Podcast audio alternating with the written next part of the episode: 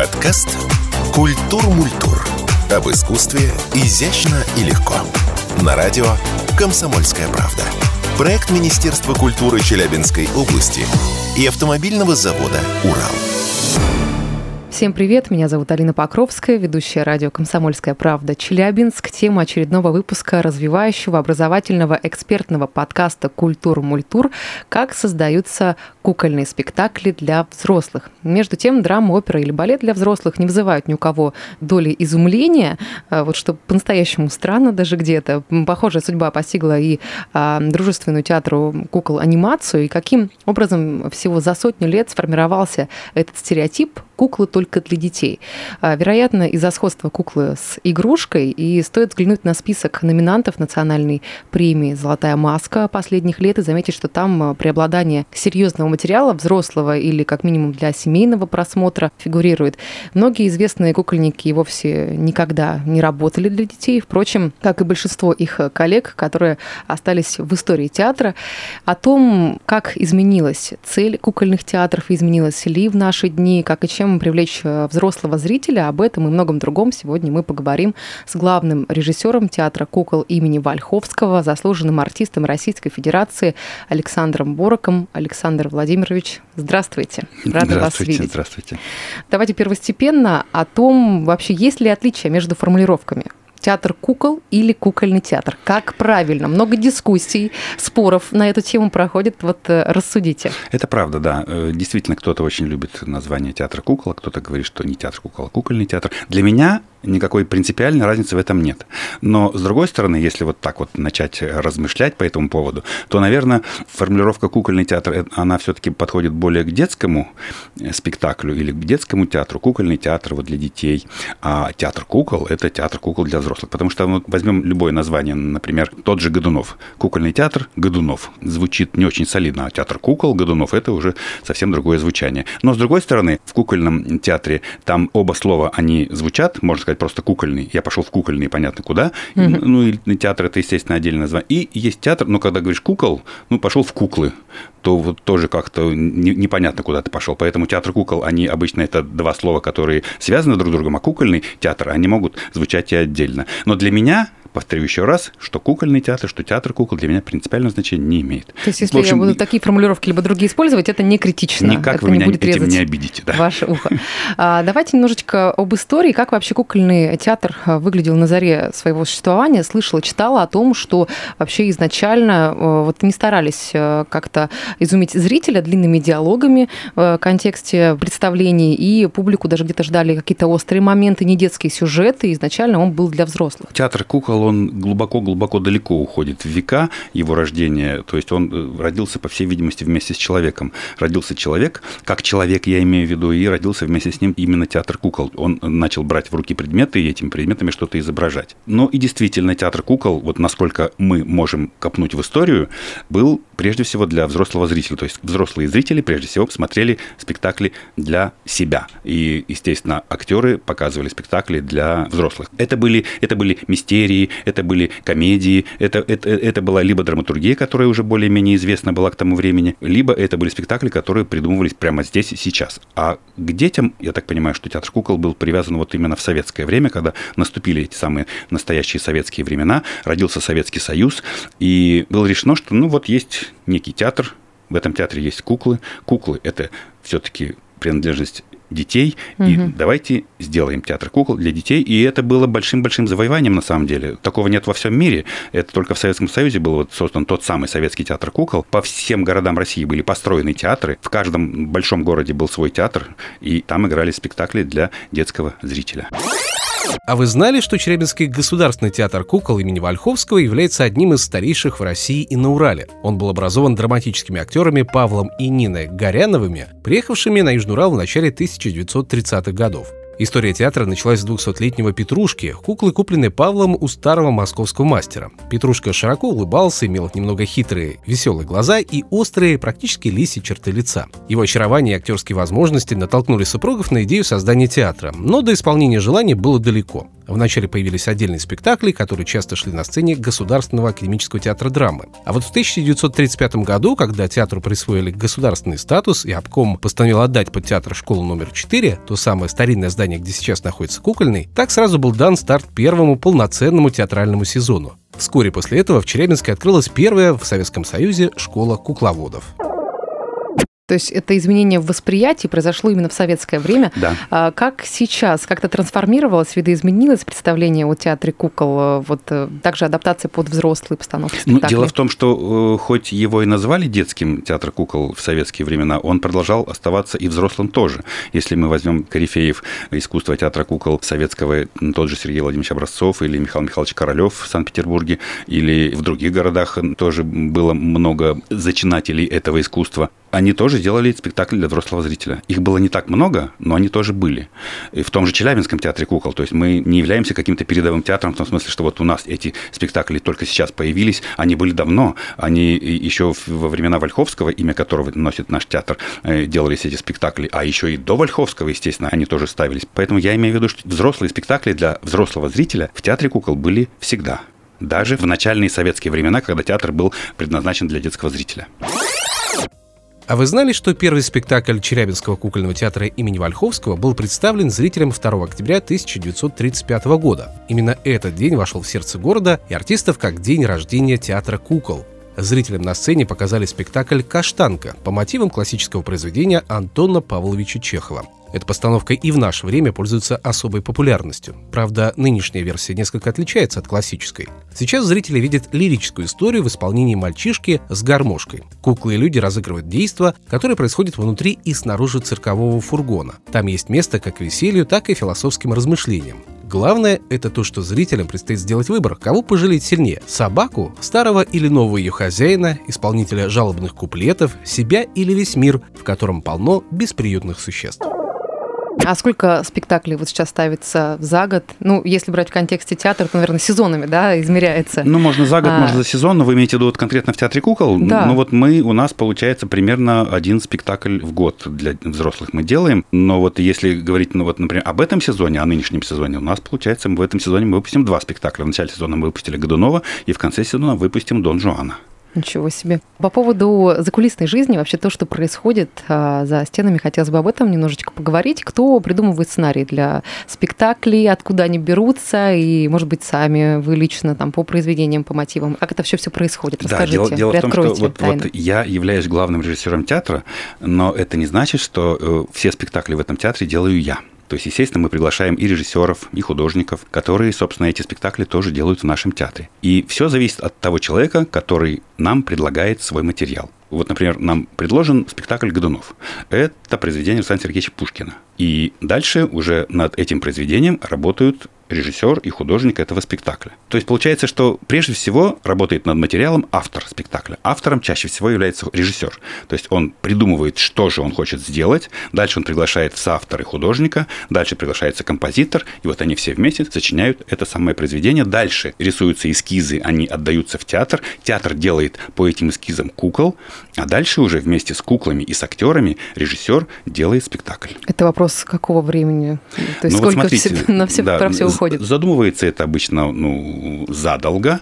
Потом, когда это все уже как бы придумано и отдано на реализацию, то тут от нескольких месяцев до года может проходить изготовление материальной части. Ну, а репетиции чаще всего это примерно месяц. А какие-то личные истории также прослеживаются вот в спектаклях? Они имеются? Можно конечно, конечно. Дело в, том, дело в том, что каждый спектакль разный. Для каждого спектакля делаются, естественно, свои куклы. Каждый спектакль э, делается о чем-то своем. То есть, вот, например, я имею в виду, если режиссер э, решил сделать спектакль по произведению Пушкина, то он делает его по произведению Пушкина, но как-то связывает это либо с современностью, либо с тем временем, в которое это угу. происходило, либо он сам с собой это связывает, либо, либо он это делает про себя, либо это он делает про главного героя. То есть, там масса вариантов того, как может быть трактоваться, как может быть интерпретироваться то произведение, которое он берет. Произведение может быть сделано четко по тем словам, которые были написаны угу. Александром Сергеевичем, либо там ни одного слова Пушкина не будет, но будет называться, вот, например, «Маленькие трагедии Пушкина». Но этот спектакль может быть без слов. Я видел спектакль «Сказку о рыбаке и рыбке» по Александру Сергеевичу Пушкину, но без слов всякие бывают спектакли, естественно. Но вот вы сказали, да, о том, что, конечно, под каждый спектакль делаются свои куклы. Давайте вот об этом поговорим. Вообще, давайте, какие давайте. куклы бывают э, в театре? Ну, это очень большая тема. Ну, куклы бывают разные. Дело в том, что в театре кукол э, очень много систем кукол. Бывают марионетки, это куклы, которыми работают, актер работает, э, актер находится сверху, кукла внизу, и она подвешена на нитках. Бывают тростевые куклы, это наоборот, актер находится внизу, кукла над ним наверху на ширме, она тростевая, она работает на тростях. Бывают куклы планшетные, это кукла на столе, актер стоит за куклой, и там либо это происходит в черном кабинете, тогда мы актера не видим, либо открытый прием, и тогда мы видим и актера, и куклу. И вот таких вот систем кукол на самом деле очень много. Есть теневой, теневой театр кукол, есть э, куклы, которые э, так называемые вот эти вот классические э, петрушки, это угу. перчаточные куклы, которые одеваются конкретно на руку. И много-много-много различных кукол. Поэтому для каждого спектакля режиссер с художником придумывает и то, с какой системой кукол в этом спектакле будут куклы. Какой вес самый минимальный, максимальный кукол достигает? Вообще нужна ли какая-то физическая подготовка определенная, чтобы вот ну, с ними определенная работать? подготовка не нужна, конечно, потому что у нас и женщины-актрисы, и девушки-актрисы, и они тоже работают этими куклами, но бывают действительно очень тяжелые куклы, которыми очень тяжело работать физически, я имею в виду, которых нужно держать в руках. Угу. Там, там, видите, очень, очень простой тест. Нужно просто взять обыкновенный спичечный коробок и попробовать подержать его вот на вытянутой руке, ну, хотя бы 5 минут. Кукла, естественно, является более тяжелым материалом.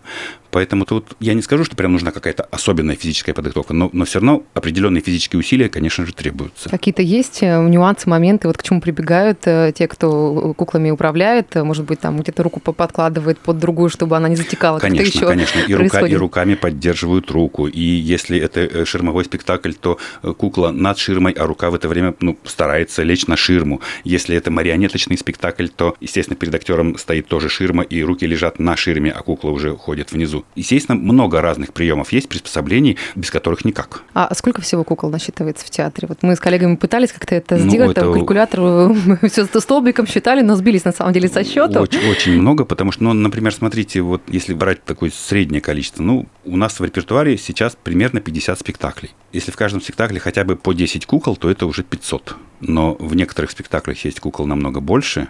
Правда, есть спектакли, в которых меньше. Я думаю, что одно другое компенсирует. В среднем, ну, ну много. В среднем много.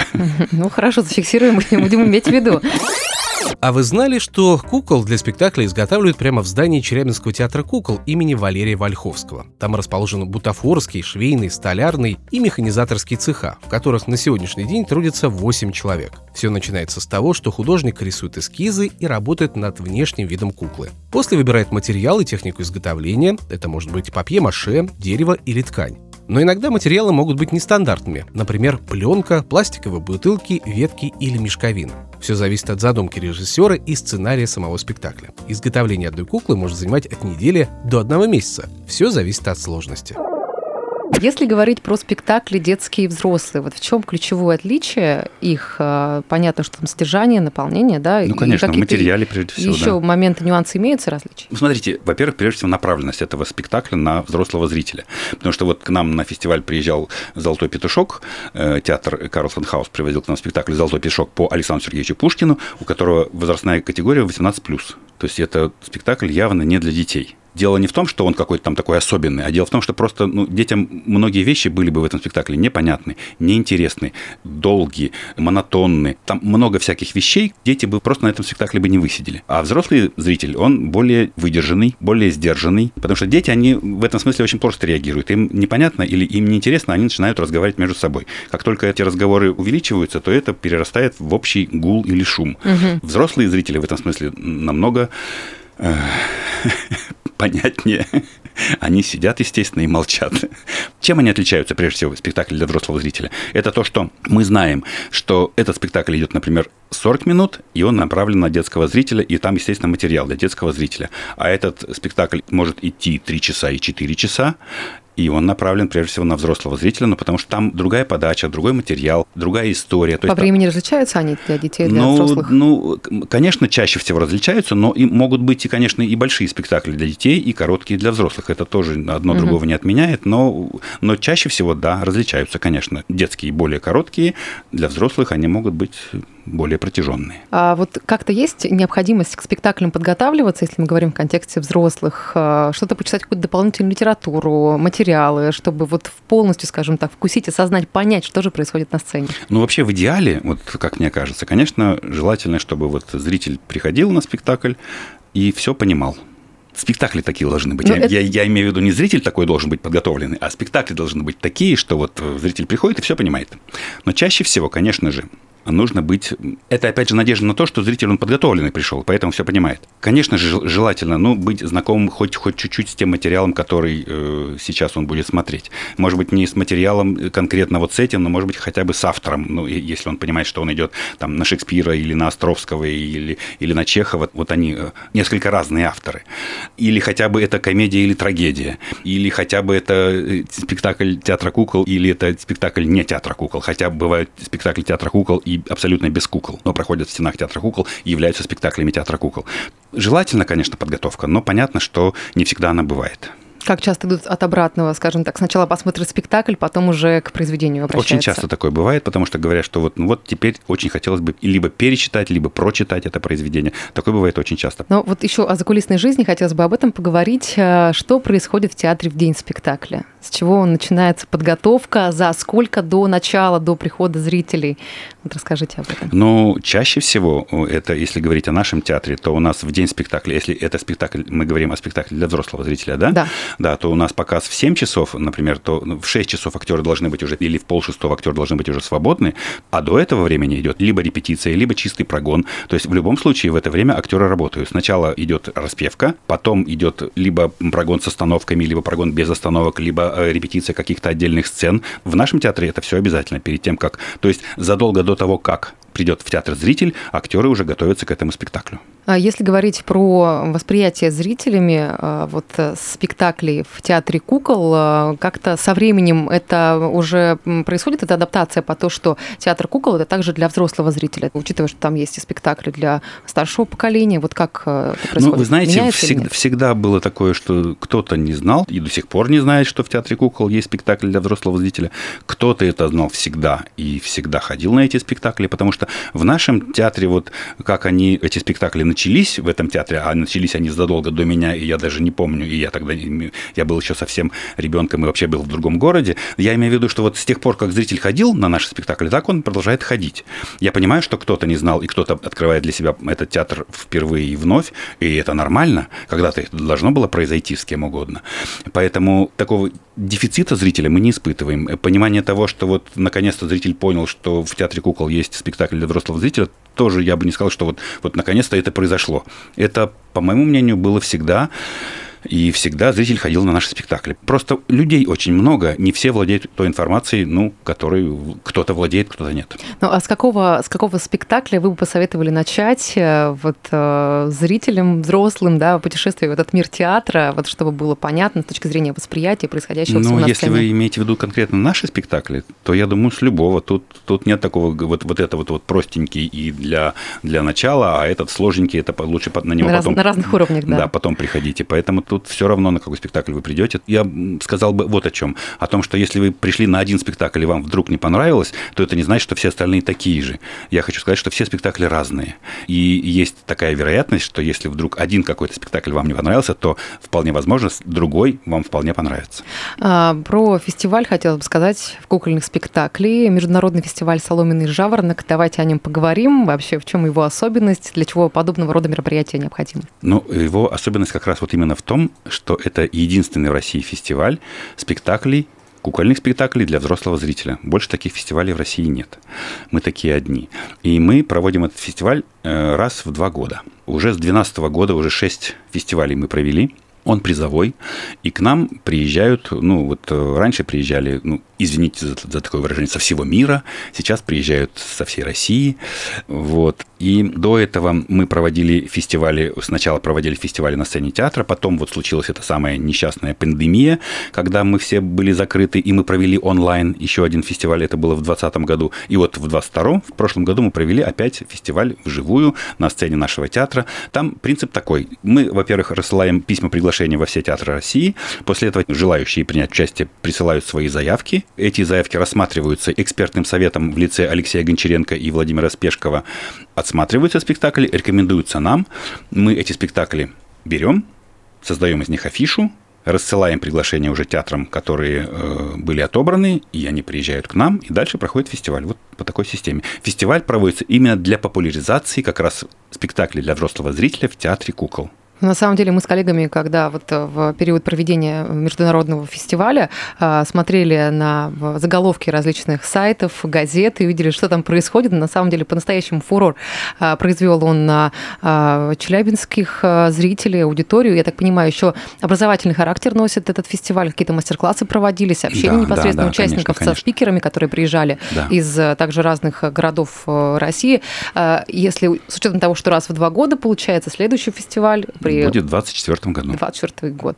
Ну что ж, эм, большое вам спасибо. Я напомню, что сегодня в подкасте «Культур-мультур» мы общались с режиссером театра кукол имени Вальховского, заслуженным артистом Российской Федерации Александром Бороком. Вам огромное спасибо, благодарность за то, что пришли.